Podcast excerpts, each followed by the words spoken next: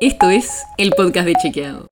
Un espacio en el que de lunes a viernes vamos a compartir con vos alguno de nuestros chequeos para que sepas qué de lo que se dijo o escuchaste es verdadero o falso. También te vamos a presentar las verificaciones que hacemos de las desinformaciones que andan circulando por ahí y vamos a traerte datos y contexto para entender mejor las noticias. Soy Olivia Sor. ¿Escuchaste alguna vez la idea de que tenemos un hemisferio dominante en el cerebro? ¿O hiciste uno de los miles de test para saber si es el derecho o el izquierdo? Como estos. Descubre qué lado de tu cerebro es el dominante con este sencillo test.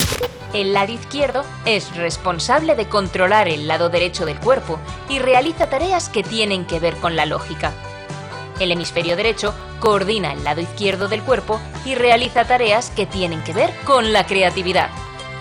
¿Te gustaría saber qué lado de tu cerebro es el dominante?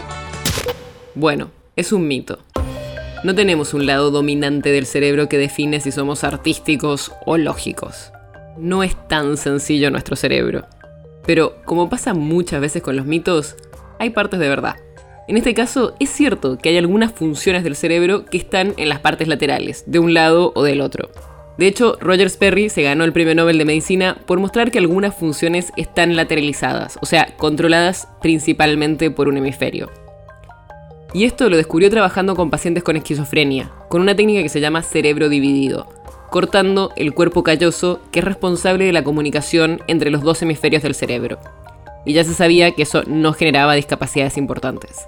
Y trabajando con estos pacientes encontraron que cada hemisferio funcionaba de manera separada, con procesos de razonamiento diferentes. En el izquierdo, las funciones del lenguaje, la matemática y la lógica. En el derecho, la percepción espacial, el reconocimiento de caras y la música. También encontraron que el hemisferio derecho parecía más emocional que el izquierdo.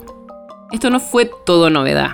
Ya en 1865 había discusiones sobre qué hacía cada hemisferio y en 1874 se sabía que una lesión cerebral, aunque fuera chica, si estaba localizada en una región particular del hemisferio izquierdo, incapacitaba selectivamente a una persona para leer.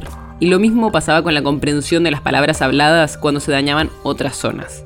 Pero todo esto que sabemos, que cada hemisferio del cerebro está especializado en algunas funciones, no implica que haya uno que domine. Y menos que eso determine nuestras habilidades, emocionalidad o capacidades cognitivas. Si tenés dudas de que no es así, acá va la evidencia. En 2003 se hizo un meta-análisis, o sea, un análisis de otros estudios para ver qué habían encontrado. Se analizaron 65 estudios de neuroimágenes y ninguna prueba de que tengamos un hemisferio dominante. ¿No te convence? En 2013 se publicó un estudio que duró dos años y se escanearon los cerebros de más de mil personas de entre 7 y 29 años se midieron procesos mentales específicos que tienen lugar en cada uno de los hemisferios. Los investigadores dividieron el cerebro en 7.000 regiones, y aunque confirmaron que algunas funciones están más lateralizadas, no encontraron pruebas de que los participantes tuvieran una red cerebral más fuerte en uno de los lados. Y hay más estudios y evidencia de que sí, tenemos diferentes funciones en los hemisferios, pero no, no es que uno domine y en general usamos los dos casi todo el tiempo. ¿Y por qué nos importa esto? Podría parecer que es nada más un mito simpático, pero trae algunos problemas que creamos que el cerebro funciona realmente así. Porque se terminan armando programas educativos basados en eso y se puede limitar a los alumnos.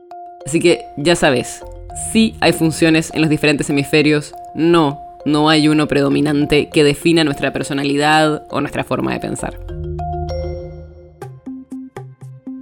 El podcast de Chequeado es un podcast original de Chequeado, producido en colaboración con Posta. Si tienes una idea, algún tema del que te gustaría que hablemos en un próximo episodio, escribinos a podcast.chequeado.com.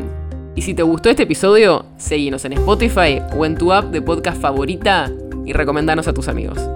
Si querés más información sobre esto o sobre otros temas, entra a chequeado.com o sumate a nuestras redes.